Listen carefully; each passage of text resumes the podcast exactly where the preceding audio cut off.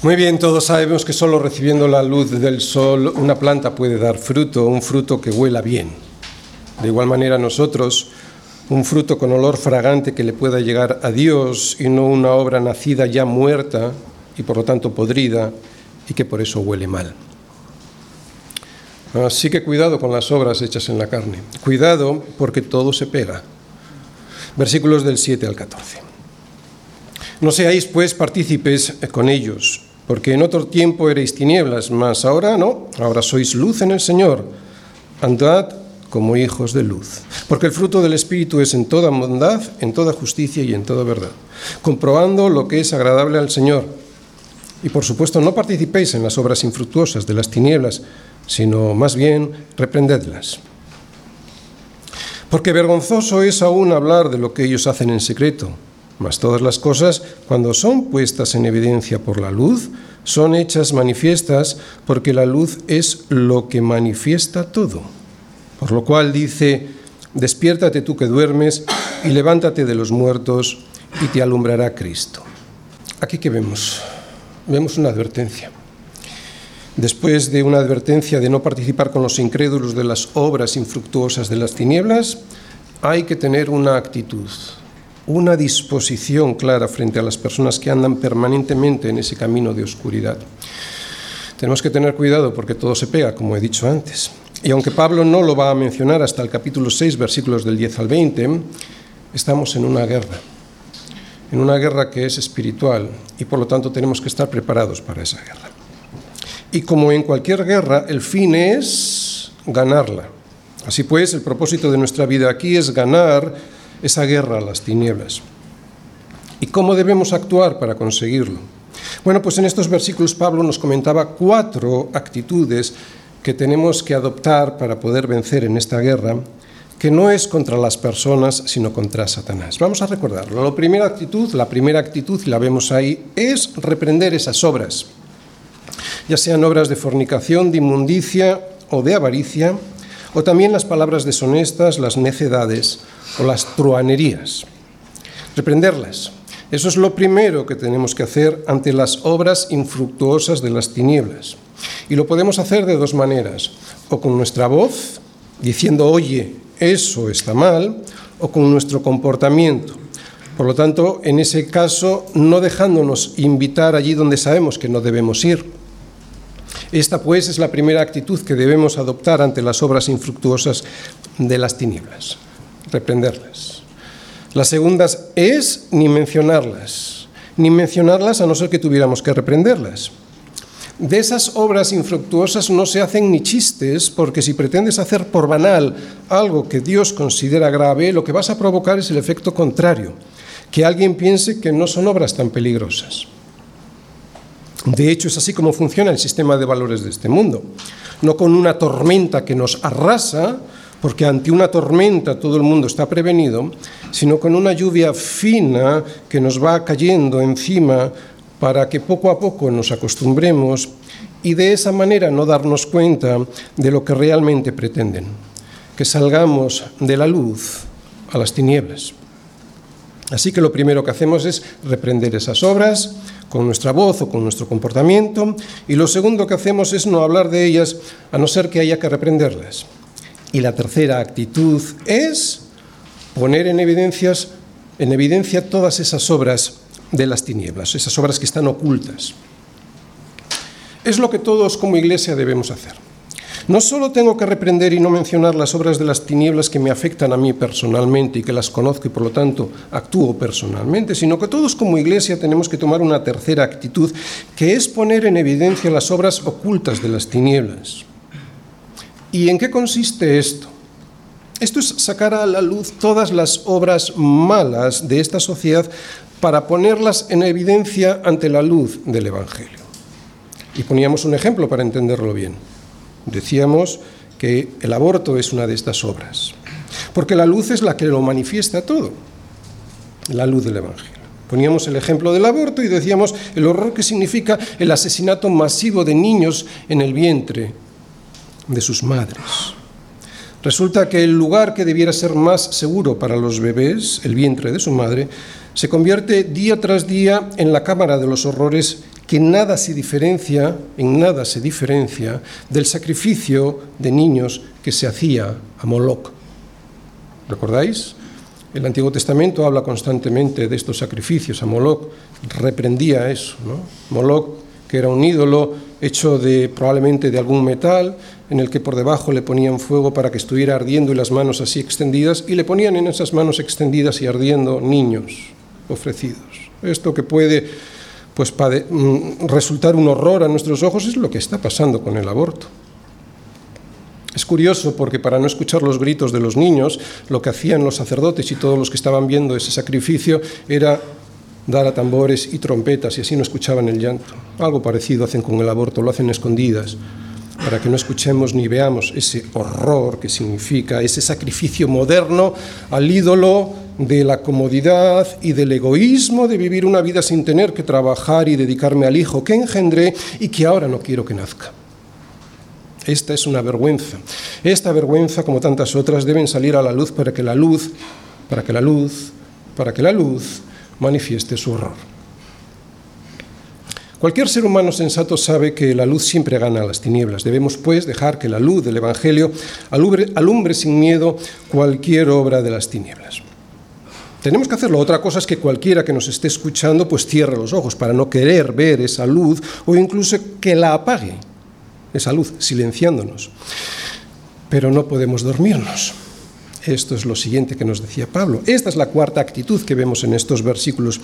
Por eso, y para poder reprender para no hablar de eso que ellos hablan en secreto y para poder manifestar esas obras de las tinieblas, debo estar despierto. Así que despiértate, si es que duermes, para no participar con ellos a través de tu apatía. Despiértate si es que duermes y levántate de los muertos. Eso es lo que le dice Pablo a todas las iglesias de aquella zona de Éfeso. Y es que cuando estamos dormidos ante las olas de las tinieblas que hace el mundo, es igual que si participásemos con ellos de esas mismas obras.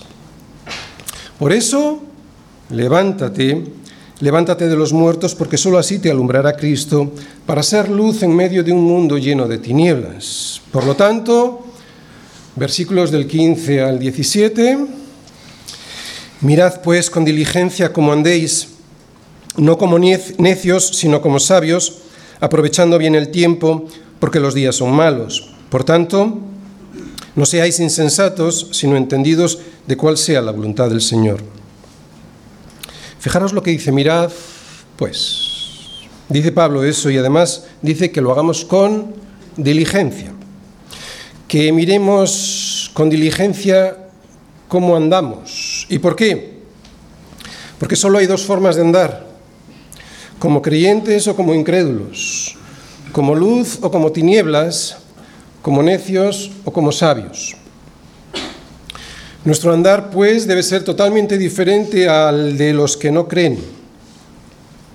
Hemos visto en predicaciones anteriores de esta misma carta que los creyentes andan en amor y el domingo pasado vimos que andan también en luz. Y ahora Pablo nos dice que debemos andar también en sabiduría y cómo se anda en sabiduría lo vamos a ver, pero es aprovechando el tiempo y conociendo cuál es la voluntad del Señor, entendiéndola. Luego lo desarrollaremos. Sin embargo, vemos que los incrédulos andan en la necedad de su corazón, o sea, en su propia opinión y perdiendo el tiempo. Este es el contraste que vamos a ver hoy en estos versículos. Pablo nos va a mostrar hoy que andar en la luz de Cristo es andar con los dos pies, no solo con uno. ¿Recordáis? En esta carta estamos viendo un contraste, estamos viendo que hay que andar con un pie, pero al mismo tiempo hay que andar con otro. Debemos dar pues un paso que dice no a la necedad, pero sin quedarnos ahí, y esto es importante y luego lo vamos a desarrollar, sin quedarnos ahí, porque no es suficiente, debemos dar un paso que dice sí a la sabiduría. Por eso el esquema de hoy en el que yo, el que yo veo en estos versículos es el siguiente. Primera parte lo que voy a hacer es una especie de concepto, o sea, ¿qué es un necio y qué es un sabio? ¿Quién es un necio y quién es, un sabio? Bien, la segunda parte de la predicación, y lo veis ahí, el error que hay que evitar, o sea, este es el primer paso. Tenemos que evitar andar en necedad, esto se ve en el versículo 15, primera parte. La tercera parte de la predicación es el paso que hay que dar, o sea, el acierto que hay que procurar. Y este es andar en sabiduría y es el versículo 15 el mismo, pero su segunda parte. Y ya la última parte de la predicación, la cuarta parte, aquí lo que vamos a ver es cómo se obtiene la sabiduría, versículos 16 y 17. ¿Y cómo se obtiene? Pues aprovechando el tiempo. Aprovecha el tiempo y escucha al Señor. Efesios capítulo 5, versículos del 15 al 17. Primera parte. ¿Quién es un necio y quién es un sabio? Muy bien, como estamos viendo durante todas estas predicaciones, el contraste que está haciendo Pablo de todas estas cosas nos dice, en este caso, que debemos dar un paso que dice no a la necedad y sin quedarnos ahí, y eso es muy importante, debemos dar otro paso, el siguiente, que es caminar en sabiduría. Pero ¿qué es la sabiduría? ¿Qué es caminar sabiamente? Bueno, la escritura nos dice que el principio de la sabiduría es el temor del Señor. Y precisamente por eso los insensatos desprecian la sabiduría y la enseñanza. Oye, ¿el principio de la sabiduría es tenerle miedo al Señor? No exactamente. El principio por donde uno comienza a ser sabio es cuando uno le tiene respeto a aquel que ha diseñado todo con el orden con el que todo funciona en la vida. Por eso, y como respeta a ese, a aquel que ha diseñado el orden de cómo funciona todo, es por lo que teme no hacerle caso a las normas que él ha dictado. ¿Os dais cuenta? Como le respeta, teme no hacerle caso a las normas que él ha dictado. Este temor es puro sentido común, es un temor sano, jamás es un temor que paraliza, todo lo contrario. Anima a seguirlo porque sabes que te da la vida. Vamos a explicarlo con un ejemplo. Las normas que nos impone la autoridad de tráfico en la carretera no nos paralizan, todo lo contrario, nos dan seguridad, la seguridad de poder ir conduciendo y saber que a cada momento vamos a ir teniendo las indicaciones para saber por dónde ir, los peligros que tenemos que evitar y la velocidad que tenemos que llevar para conducir sin riesgos. De esta manera, siguiendo estas normas, vamos seguros y tranquilos, no vamos con miedo, porque sabemos que todas las normas y señales de tráfico son para conservarnos la vida. Lo que pretende pues el orden es que podamos llegar sanos a nuestro destino. Todo aquel que se salta el orden pone en peligro su vida y la de los demás. Pues de la misma manera, y con mucha más razón, así en nuestra vida diaria. La, Biblia dice que es en Cristo en quienes están escondidos todos los tesoros de la sabiduría y conocimiento. En Cristo están escondidos todos los tesoros de la sabiduría y del conocimiento. Y esos tesoros de la sabiduría y del conocimiento están dispuestos para los hijos de Dios, para aquellos que buscan en Cristo esos conocimientos, para que puedan andar en amor, en luz y hoy vamos a ver en sabiduría. Andar es una imagen gráfica que nos pone Pablo y que la entendemos muy bien, ¿no? Andar. Cuando tú ves andar a alguien, ya sabes si, por ejemplo, tiene alguna enfermedad o algún problema, ¿no? Si va así, pues ya intuyes que tiene algo. Todo el mundo anda, además, de una forma determinada. Muchas veces ya a lo lejos ves quién es una persona con tan solo verle andar. Yo en casa, cuando estoy encerrado en mi despacho y oigo pasos de alguien que anda, ya sé quién es. Ya sé quién es. Y es que podemos reconocer a alguien con tan solo verle andar a lo lejos o escuchar su caminar. Con los creyentes pasa igual. La forma en la que andamos, incluso desde lejos, le descubre a todo el mundo si andamos bajo la luz de Cristo o bajo las tinieblas, si andamos como sabios o como necios. Lo ven todos. De verdad, mucho mejor que nosotros. Y lo mismo que en los versículos anteriores Pablo hacía un contraste entre la luz y las tinieblas, ahora lo va a hacer pero entre lo sabio y lo necio. Por eso, y antes de entrar en profundidad en los versículos de hoy, quiero escuchar en boca de Jesús ¿Qué pasa por la cabeza de un necio para saber luego en qué basa su esperanza, ¿Dónde sostiene un necio su esperanza? Es una parábola que todos conocemos. Vamos todos a Lucas 12, versículos del 16 al 21. Dice así, el Señor también le refirió una palabra, parábola diciendo, la heredad de un hombre rico había producido mucho, y él pensaba dentro de sí, diciendo, ¿qué haré? Porque no tengo dónde guardar mis frutos. Y dijo, esto haré Derribaré mis graneros y los edificaré mayores, y allí guardaré todos mis frutos y mis bienes. Y diré, y diré a mi alma, alma, muchos bienes tienes guardados para muchos años. Repósate, come, bebe, regocíjate. Pero Dios le dijo, necio. ¿Veis la palabra? Eso es un necio, ¿verdad? Necio, esta noche vienen a pedirte tu alma. ¿Y lo que has provisto de quién será? Así es el que hace para sí tesoro y no es rico para con Dios. Acabamos de ver a un necio. Un necio es aquel que solo piensa en las cosas de este mundo. Y es necio porque no sabe o no quiere saber que Dios le va a llamar en cualquier momento y que ya sea antes o después va a perder todo aquello en lo que cimentó sus esperanzas. Todo. Lo va a perder todo. De esta manera, un necio, cuando pierde algo de aquello sobre lo que sostiene su vida, se desespera. Cuando aquí en esta vida pierde algo de lo, eso en lo que sostiene su vida, se desespera. Y cuando muere, pues lo pierde todo.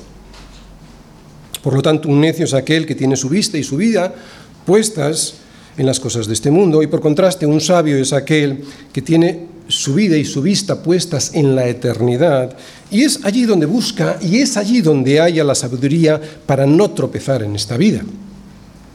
También allí, en el cielo, es donde se hace tesoros, porque él sabe que allí, en el cielo, ni la polilla ni el orín corrompen, y también sabe que allí es donde los ladrones no minan ni hurtan. Por eso cuando muere, alguien sabio no pierde nada. Por lo tanto, el necio es el que vive de espaldas a, Dios. Un necio es el que dice en su corazón, no hay Dios. Un necio es el que dice que las señales y advertencias que vemos por la carretera mientras conducimos no las ha puesto la autoridad de tráfico, sino que están ahí por casualidad. Por eso se las puede saltar, porque no reconoce ninguna autoridad y por eso vive su vida como bien le parece. Así es un necio, así piensa y razona un necio, al margen del sentido común más elemental y cree que pensando y actuando así no tendrá que dar cuentas, no tendrá que rendir cuentas de su responsabilidad. Pero los necios son responsables de su necedad. ¿Por qué? Porque las cosas invisibles de Dios ¿Cuáles son las cosas invisibles de Dios? Su eterno poder y deidad, y deidad se hacen claramente visibles desde la creación del mundo, siendo entendidas estas cosas, o sea, su eterno poder y, y deidad, siendo entendidas por medio de las cosas hechas de modo que no tienen excusa. ¿Veis? Por lo cual todos somos responsables.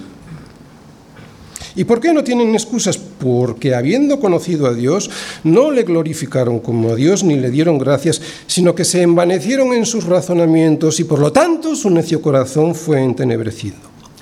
Profesando ser sabios y pobres, se hicieron necios.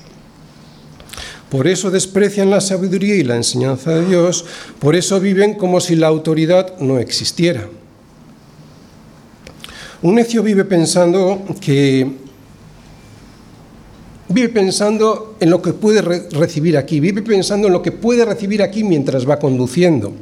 No piensa en la multa, en la multa que le puede llegar cuando llegue a casa. O no piensa que igual no va a llegar a casa. Sin embargo, alguien es sabio cuando le hace caso a Dios y atiende sus consejos.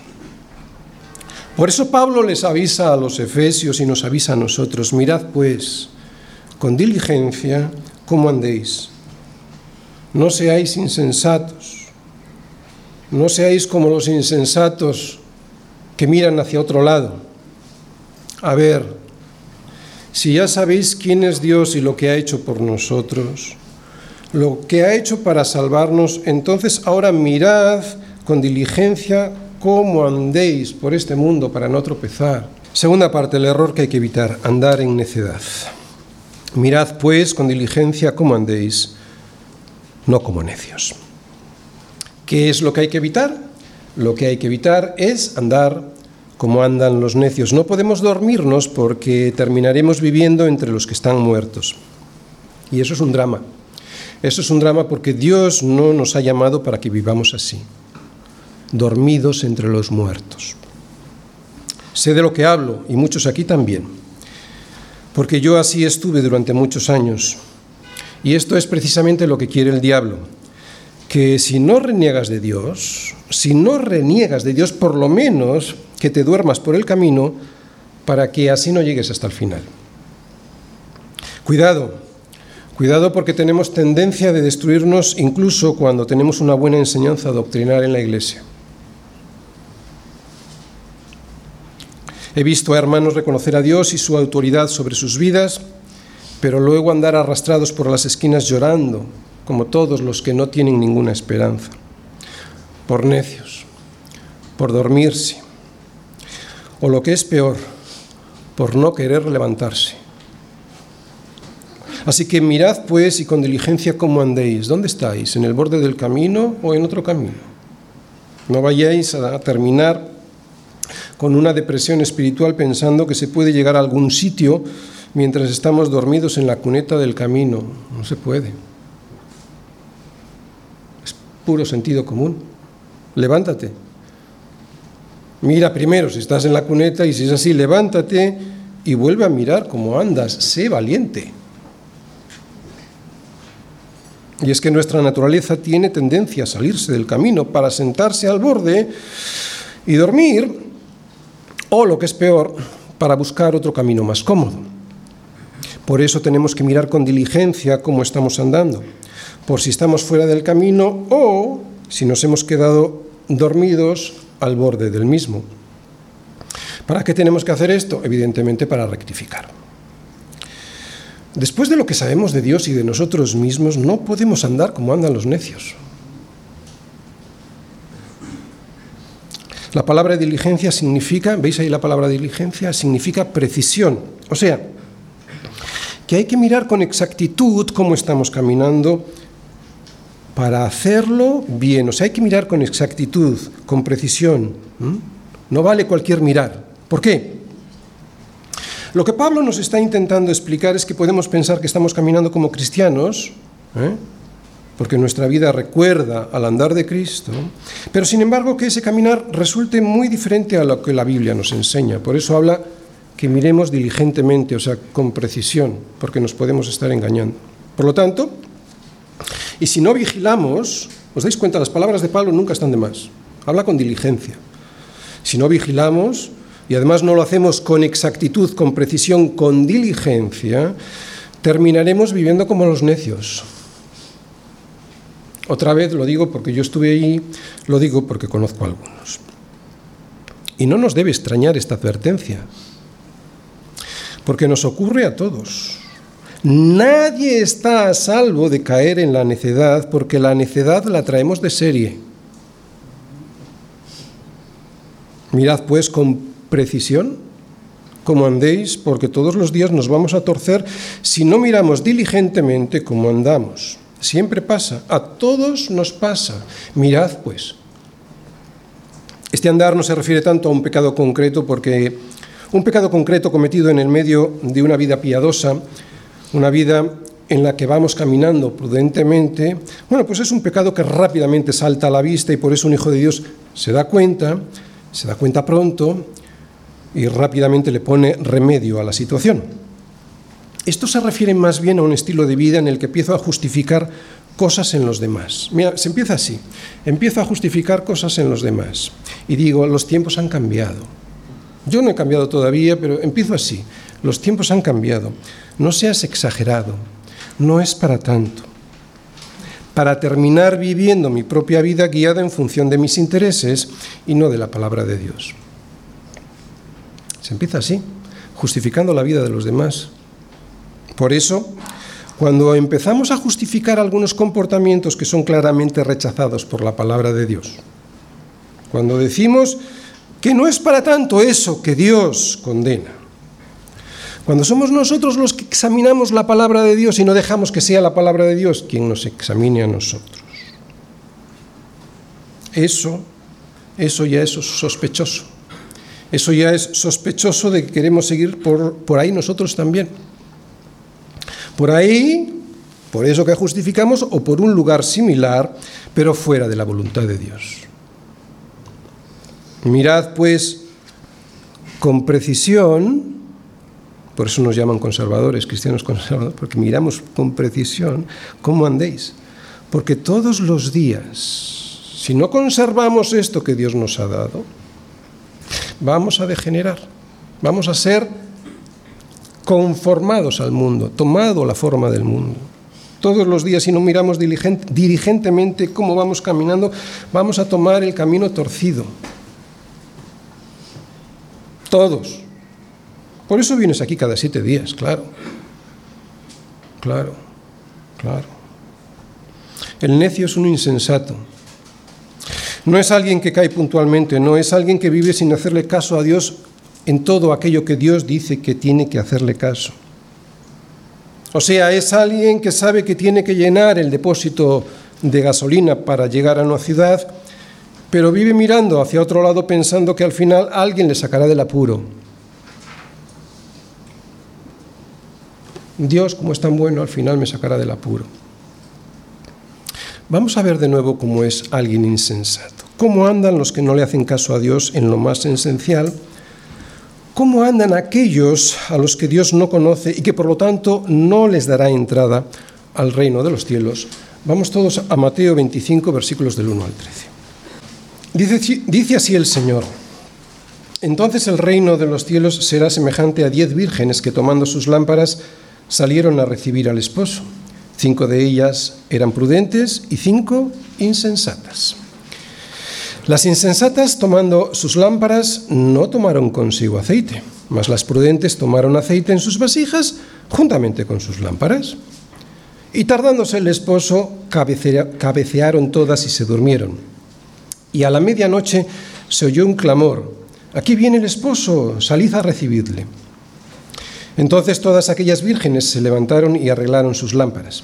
Y las insensatas dijeron a las prudentes, Dadnos de vuestro aceite porque nuestras lámparas se apagan. Mas las prudentes respondieron diciendo, Para que no nos falte a nosotras y a vosotras, id más bien a los que venden y comprad para vosotras mismas. Pero mientras ellas iban a comprar vino el esposo y las que estaban preparadas entraron con él a las bodas y aquí viene el drama. Se cerró la puerta. Después vinieron también las otras vírgenes diciendo, Señor, Señor, ábrenos. Mas él respondiendo dijo, de cierto os digo que no os conozco. Esta es la enseñanza. Velad pues, porque no sabéis el día ni la hora en que el Hijo del Hombre ha de venir. La lección principal de esta parábola es que la preparación en esta vida es muy importante. Es esencial mirar, pues, con diligencia cómo andamos antes de que seamos llamados, porque llegará el día en que prepararse ya no será posible porque la puerta estará cerrada y ya no habrá una segunda oportunidad. Otra vez, la lección importante de esta parábola es la preparación. Jesús cuando regrese rechazará a todos aquellos que aún no se han convertido. Son a estos a los que dirá, nunca os conocí, apartaos de mí. Los que nunca han rendido su vida a Él, y eso es lo que significa nunca os conocí, porque cuando rindes tu vida a Él, lo que haces es tener comunión con Él y por lo tanto Él te conoce. Los que no han rendido su vida a Él son los que no se han preparado. Y no habrá una segunda oportunidad, porque aquí ya ha habido muchas. Los cielos cuentan la gloria de Dios y el firmamento anuncia la obra de sus manos, así que no hay excusa. Así pues, para vivir la vida cristiana necesitamos pensar en lo que ya estamos haciendo, mirando si lo estamos haciendo bien. Fíjate, pensar en aquello que estamos haciendo, a ver si lo estamos haciendo bien. No vaya a ser que pensemos que estamos en el camino cuando en realidad estamos fuera. Esto es para todos. Para mí el primero. Hay gente que piensa que yo estoy, estoy pontificando, yo aquí no pontifico nada. Todos tenemos que mirar, vivir así todos los días. Eso es andar diligentemente, prudentemente. Por tanto, es necesario que con más diligencia, esto lo dice el autor de Hebreos, por tanto es necesario que con más diligencia, diligencia, diligencia, atendamos a las cosas que hemos oído, no sea que nos deslicemos. Esto también está dicho a creyentes. Un necio ni escucha ni le hace caso a lo que Dios dice en su palabra. Sin embargo, hay otro paso más. Vamos a verlo. Tercera parte. El siguiente paso. El acierto que hay que procurar, que es andar en sabiduría. Mirad pues con diligencia cómo andéis, no como necios, y aquí viene, sino como sabios. Muy bien, después de haber visto cómo son, qué piensan y qué hacen los necios para así decir no, o sea, dar ese paso, decir no a la estulticia, ¿eh? a la estupidez, no vaya a ser que nos deslicemos por ella, Pablo nos dice ahora que hay que dar otro paso más. No solo hay que procurar no andar como necios, antes de entrar en dar el paso de la sabiduría, quiero decir algo que hay en medio. No solo hay que procurar no andar como los necios.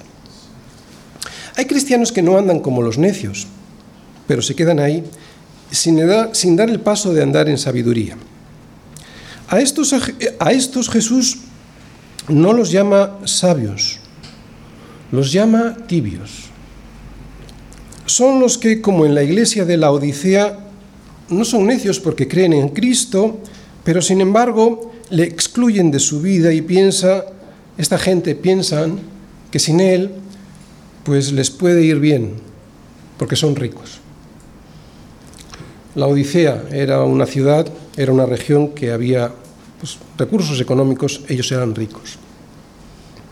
Pero a esa riqueza de la que habla Jesús aquí, a esos hermanos de la iglesia de la Odisea, esa riqueza económica o de prestigio o incluso de conocimientos, sin Cristo no vale nada. Vamos a leer ese pasaje de Apocalipsis para enterarnos bien de a quién le dice este eh, eh, a Jesús quiénes son ese tipo de iglesias. Apocalipsis 3, versículos del 15 al 19. Dice así, yo conozco tus obras que ni eres frío ni caliente, ojalá fueses frío o caliente. Pero por cuanto eres tibio y no frío ni caliente, te vomitaré de mi boca. Porque tú dices, yo soy rico y me he enriquecido y de ninguna cosa tengo necesidad. Y no sabes que tú eres un desventurado, miserable, pobre, ciego y desnudo.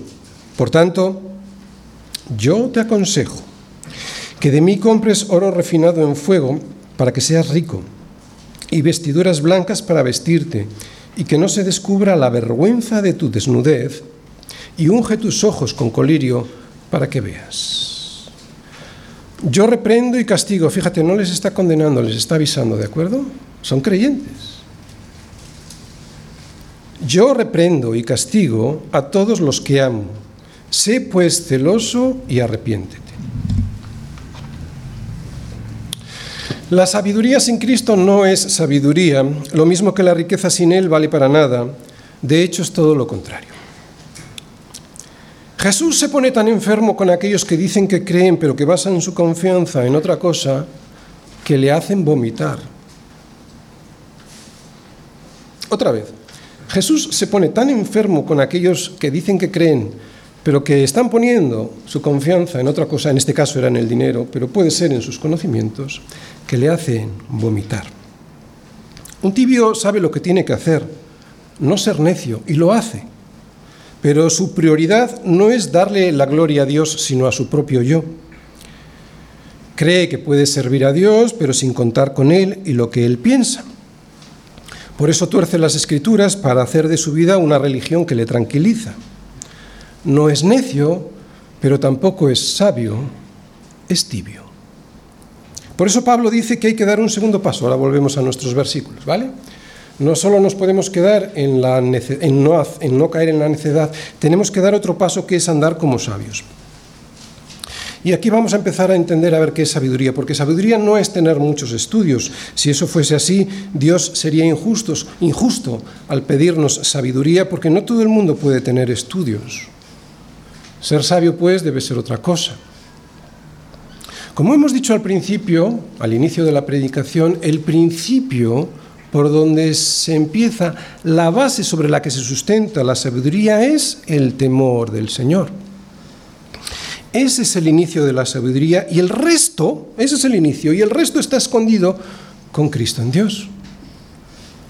No está en las facultades de teología, por muy necesarias que sean, por muy necesarias que son, sí, claro, pero no están escondidas ahí la sabiduría. He conocido a labriegos mucho más sabios que doctores en medicina, en ingeniería o en teología. Y es que ser sabio es mucho más que acumular conocimientos. Ser sabio es una habilidad que es dada por Dios para poder procesar lo que Él me enseña en su palabra. ¿Para qué? Pues para aplicarla en donde debo, para resolver con la sabiduría, sabiduría que Dios me da cualquier situación que se me presente en la vida cotidiana. Una persona puede rebosar conocimientos, pero Dios no darle la habilidad para aplicarlos allí donde conviene. Y es que la sabiduría es, atención, de Dios y para Dios. Y porque todo es de Él y para Él, la gloria también debe ser para Él cuando aplicamos la sabiduría diaria. Por eso Dios vomita a aquellos que después de decir que creen y no ser necios, no le tienen en cuenta, porque esos no se lleva, esos no le dan la gloria a Dios. Cuando alguien usa el sentido común de Dios no, el que Dios le da, porque todos tenemos un sentido común. Y ese sentido común, por lo que sea, por la gracia de Dios, por la gracia común de Dios, pues no ha sido manchado o no ha sido excesivamente manchado por el sistema de valores de este mundo, pero no busca a Dios para darle la gloria a Dios en todo, esa persona se está alejando de la verdadera sabiduría que solo proviene de Dios y que Él da solo a los suyos, a aquellos que buscan darle la gloria.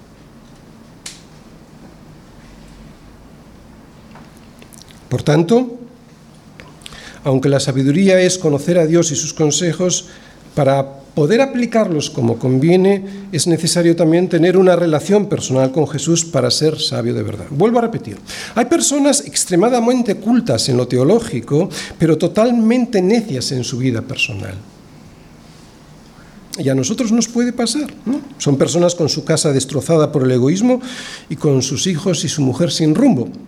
Y sin embargo hay personas sin estudio, pero sabias en el Señor. Oye, esto es un milagro. Es un milagro. El milagro que produce el principio de la sabiduría, que no es otro que el temor del Señor y su comunión con Él. Creo que queda claro. El primer paso que hay que dar es huir de la necedad y el segundo que hay que dar es procurar la sabiduría. Hemos dicho cómo es esta sabiduría. Esta sabiduría viene del Señor y además sin Él y sin la comunión con Él, esta sabiduría no se podrá aplicar correctamente porque ser sabio, como Dios dice que debemos ser sabio, procede de un milagro que solo le da Él a aquellos que tienen comunión con Él y con sus hermanos. Pastor, yo tengo comunión con Dios y con mis hermanos en la iglesia. Y sin embargo necesito algún consejo práctico para poder adquirir esta sabiduría que viene del cielo. Pues Pablo nos va a dar dos consejos, dos consejos que sin la comunión de Dios no valen para nada, pero que son necesarios. Vamos a la cuarta parte. ¿Cómo se obtiene la sabiduría? Bueno, pues fijaros dos consejos. Uno en el versículo 16, aprovechando bien el tiempo, porque los días son malos. Y el otro, versículo 17, por tanto, no seáis insensatos, sino entendidos de cuál sea la voluntad de Dios. Vamos a ver el primero, el primero de los consejos para adquirir la sabiduría. Dice, aprovechar bien el tiempo. Lo primero que hay que decir aquí es que Pablo, la palabra griega que usa, no es cronos, Cronos es la palabra en griego que significa el tiempo que se puede medir. que se puede cronometrar. Por eso viene cronos. No, no, usa la palabra kairos, que lo que significa exactamente es una oportunidad. Hay gente que piensa en este pasaje y dice que aprovecha el tiempo porque no deja pasar un minuto sin hacer nada.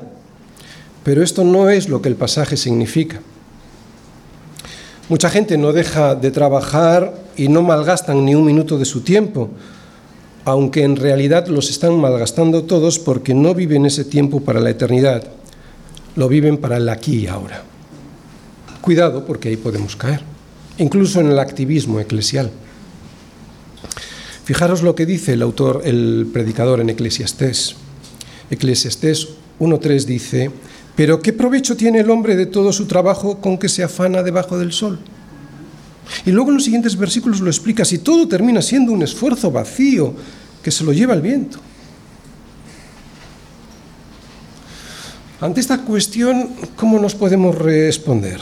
¿Se le puede dar un mejor uso a ese tiempo sin que la muerte desbarate todo el trabajo?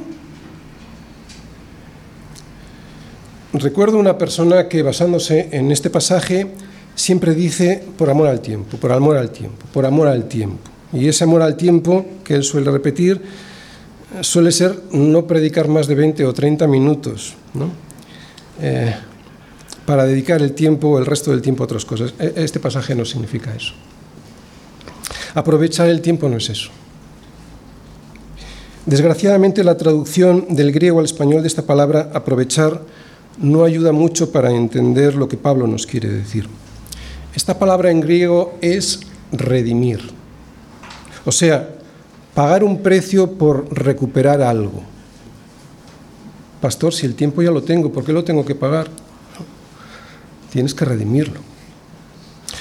Redimir es el mismo concepto que Dios usa con nosotros para salvarnos del pecado como lo hizo. Cristo pagó por nosotros un precio para rescatarnos. Por eso hablamos de que Él nos redimió para sacarnos de nuestra vana manera de vivir. Nos redimió pagando un precio. ¿Cuál fue? Su sangre. Y eso es lo mismo, eso mismo es lo que nosotros tenemos que hacer con el tiempo, pagar un precio. Otra vez, ¿por qué? Si yo ya tengo el tiempo, me ha sido regalado. ¿Sabes por qué? Está ahí respondido. Porque los días son malos. Los días están perdidos si no se redimen como Dios hizo con nosotros. Los días se pierden porque son malos, como nosotros. A los días hay que rescatarlos. La oportunidad perdida, el tiempo desaprovechado no se recupera jamás. Por eso Pablo me dice que tengo que aprovechar, en realidad me está diciendo que tengo que redimir el tiempo. Porque así como mi vida estaba perdida hasta que Cristo pagó por mí, redimiéndome, así son los días que a mí me tocan vivir aquí. Son así, como yo, malos. Y si no quiero que ese tiempo se pierda, lo tengo que redimir. Basta a cada día su propio mal, nos dice Jesús. Y esto lo que dice, esto lo que significa es que cada día va a traer una prueba o una tentación que tendremos que superar. Por eso los días son malos. En esta vida, los días, lo dice Pablo, no lo digo yo, son malos. Todos los días son malos. Esto no quiere decir que en nosotros, pero ahora lo vamos a ver, ¿no? Después de redimir ese tiempo. Digo que aquí todos los días son malos porque todavía vivimos en un mundo caído que nos produce dolor, porque es un tiempo lleno de pruebas y tentaciones. Los días no son buenos y nosotros lo sabemos muy bien. Y hasta que no estemos con Jesús en gloria, el tiempo que nos toca vivir aquí lo tenemos que redimir de manera similar a como Cristo nos redimió a nosotros. Pero para aprovechar ese tiempo, que son esas oportunidades que Dios me da, o sea, para ser sabio y no necio, tendré que pagar un precio. Porque eso es redimir, redimir es entregar un precio para que te devuelvan algo que era tuyo. Y el precio es el esfuerzo de hacer el bien a los demás para darle la gloria a Dios. ¿Recuerdas la exhortación de Pablo de andar en amor? Pues este es el precio. Andar en amor. Un ejemplo para entenderlo mejor. Imagina que estás en el trabajo o en la universidad y te hacen una faena. Alguien, pensando solo en sí mismo, te hace algo, te quita algo o te dice algo que es una injusticia. Pues ser un necio sería perder el tiempo con enfados y con venganzas. Y ser alguien sabio sería redimir ese tiempo, redimirlo. ¿Cómo? Pagando un precio pagando el precio del amor que busca no pagar a nadie mal por mal, sino que, que busca lo bueno delante de todos los hombres. Vamos a ver, si ocurre algo así en tu vida, no es fácil.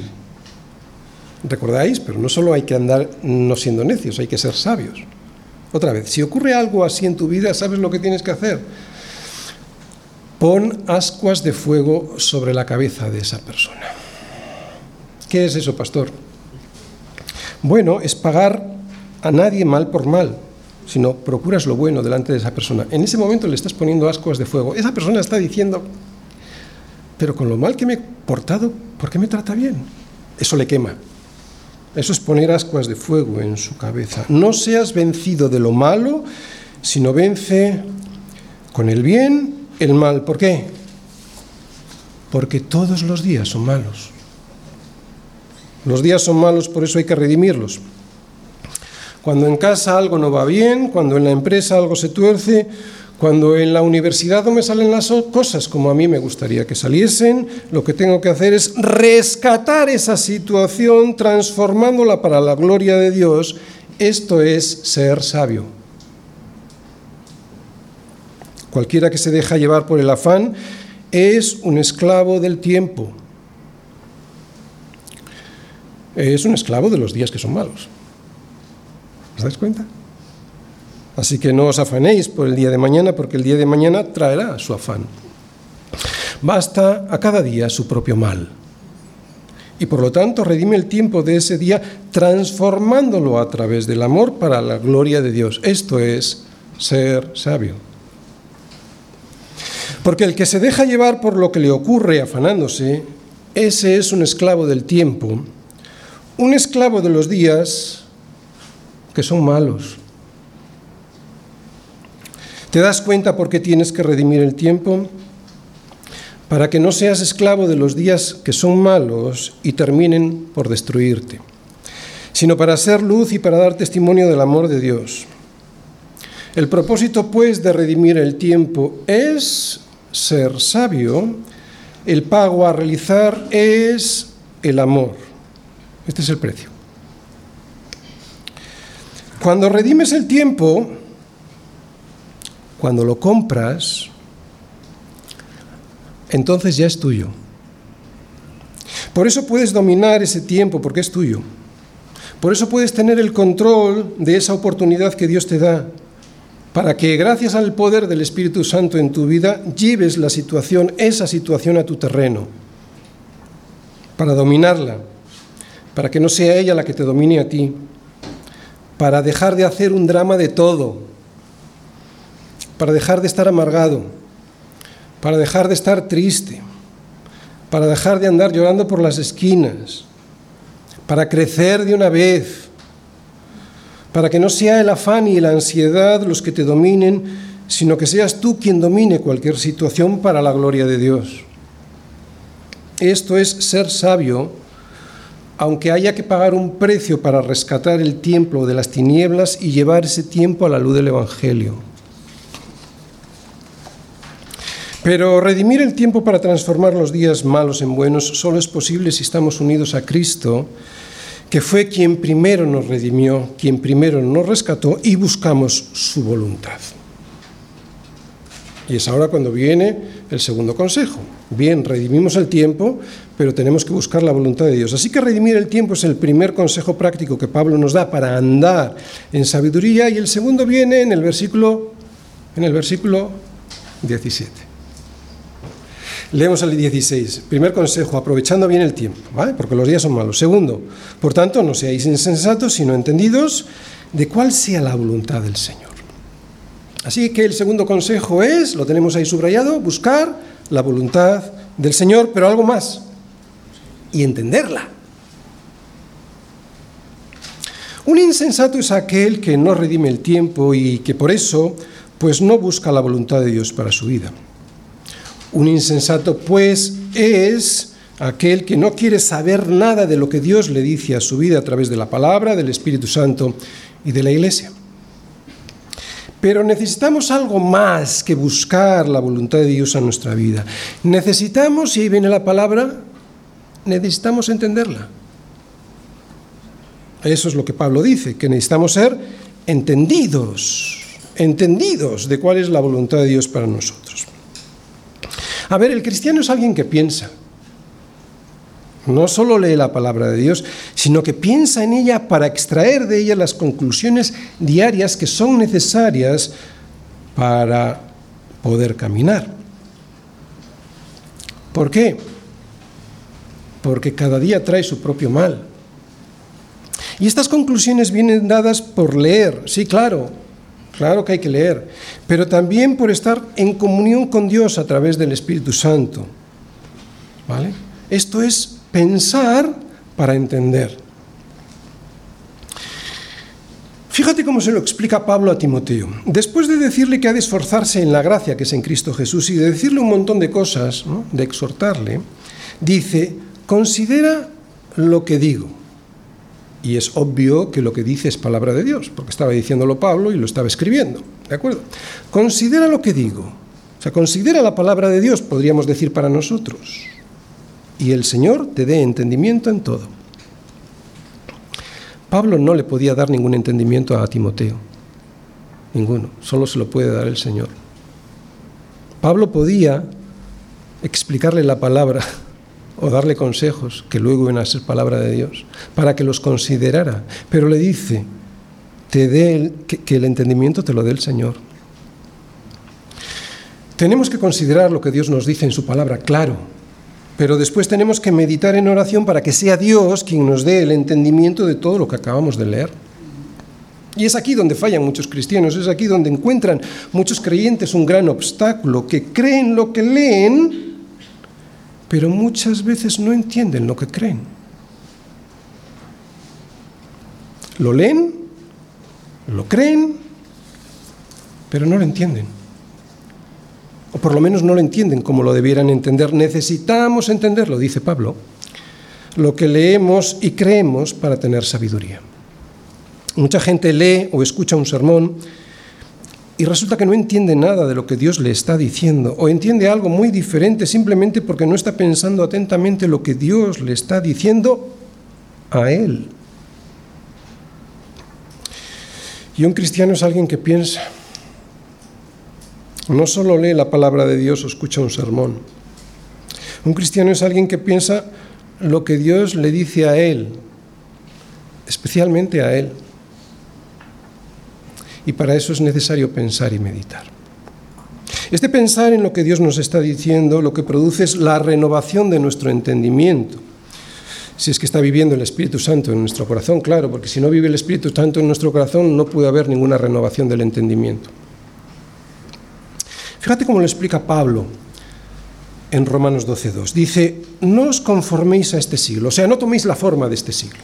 No os conforméis a este siglo, sino transformaos por medio de la renovación de vuestro entendimiento. ¿Para qué? Para que comprobéis cuál sea la buena voluntad de Dios agradable y perfecta. Para Pablo la transformación de nuestra mente es clave para poder ser sabios. Otra vez, para Pablo, o sea, para Dios, es fundamental, es clave la transformación de nuestra mente para poder ser sabios. Y para que se transforme mi mente, tengo que entender lo que leo. Dios no nos guía por esta vida mediante voces audibles o milagros espectaculares, no. Dios nos guía por esta vida a través de su palabra revelada y usa el Espíritu Santo, su Espíritu Santo, para que podamos entender lo que está revelado y que solo sus hijos, gracias al Espíritu Santo, pueden llegar a entender. Pero claro, para eso tengo que meditar, no solo leer lo que leo día a día o lo que escucho de ella, de la palabra, los domingos. Mi deseo es que hoy Dios, pues, nos dé el entendimiento, ¿no? Primero que hayamos considerado todo lo que Dios nos ha dicho y que luego sea Dios quien nos dé el entendimiento para ser sabios en todos. Considera lo que digo, le dijo Pablo a Timoteo, y que el Señor te dé el entendimiento en todo. Termino. A los creyentes les digo, ¿te has dado cuenta que en muchas ocasiones te has comportado como un necio? Probablemente los adultos, los más mayores sí, igual los más jóvenes todavía no se han dado cuenta. Pero espero que sí que te hayas dado cuenta porque la necedad es algo que nos viene de serie. La necedad está ligada al corazón del muchacho, dice Proverbios. Proverbios 22.15. No pasa nada si lo reconozco. De hecho es la verdad. Y si lo reconozco, pues entonces me va a ayudar a dejar de ser un necio. Para evitar esta necedad necesitamos sabiduría. Y esta sabiduría, lo hemos visto, consiste en redimir el tiempo con amor y en estar atentos a lo que la palabra de Dios nos dice o un hermano nos dice de la palabra de Dios. No inventando profecías ni cosas raras, si un hermano nos dice la palabra de Dios. Muchas veces, a pesar de ser creyentes y después de años de ya haber pasado la juventud,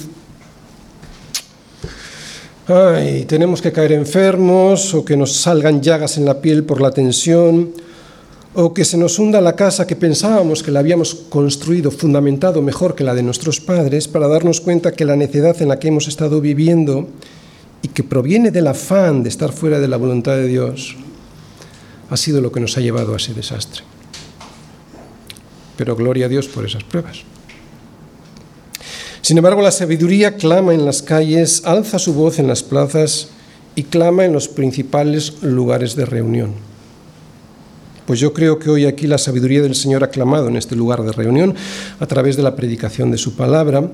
Por lo tanto, dice el Señor, volveos a mi reprensión, he aquí yo derramaré mi espíritu sobre vosotros y os haré saber mis palabras. Y de esta manera, el que me oyere habitará confiadamente y vivirá tranquilo, sin temor del mal, sin el temor a los días que son malos.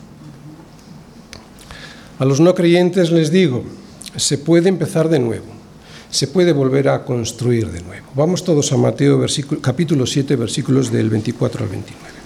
Dice así el Señor, cualquiera pues que me oye estas palabras y las hace, le compararé a un hombre prudente que edificó su casa sobre la roca. ¿Os dais cuenta? Oye y hace. Para oír sales de la necedad, al hacerla entras en la sabiduría. ¿De acuerdo? Otra vez. Cualquiera pues que me oye estas palabras y las hace, le, compararé a un hombre prudente que edificó su casa sobre la roca. Descendió lluvia y vinieron ríos y soplaron vientos y golpearon contra aquella casa y no cayó porque estaba fundada sobre la roca. Pero cualquiera que me oye estas palabras y no las hace, o sea, aquel que considera salir de la necedad pero no quiere entrar en la sabiduría, le compararé a un hombre insensato que edificó su casa sobre la arena. Y descendió lluvia y vinieron ríos y soplaron vientos y dieron con ímpetu contra aquella casa y cayó y fue grande su ruina. Y cuando terminó Jesús estas palabras, la gente se admiraba de su doctrina porque les enseñaba como quien tiene autoridad y no como los escribas. Puedes tener una vitrina en tu casa y tener la vitrina llena de títulos y de muchas especialidades diferentes. Pero si esa casa en la que tú tienes esa vitrina está construida sobre la arena y no sobre la roca, y aunque los demás desde fuera la puedan ver muy bonita, has de saber que en cuanto lleguen las tormentas, y llegarán, golpearán sobre esa casa de tal manera que caerá porque no estaba fundada sobre la roca que es Cristo. Y a los creyentes y no creyentes les digo, me digo, después de escuchar la predicación de hoy de la palabra de Dios, ¿qué pensamos hacer? ¿Vamos a redimir el tiempo o lo vamos a perder? Vamos a prestar, a prestar atención, no solo a leer o a escuchar, a prestar atención a la, a la palabra de Dios o hemos decidido disimular, venir a la iglesia y enfermar a Dios con nuestra vida hasta que nos vomite por tibios. Seamos sabios.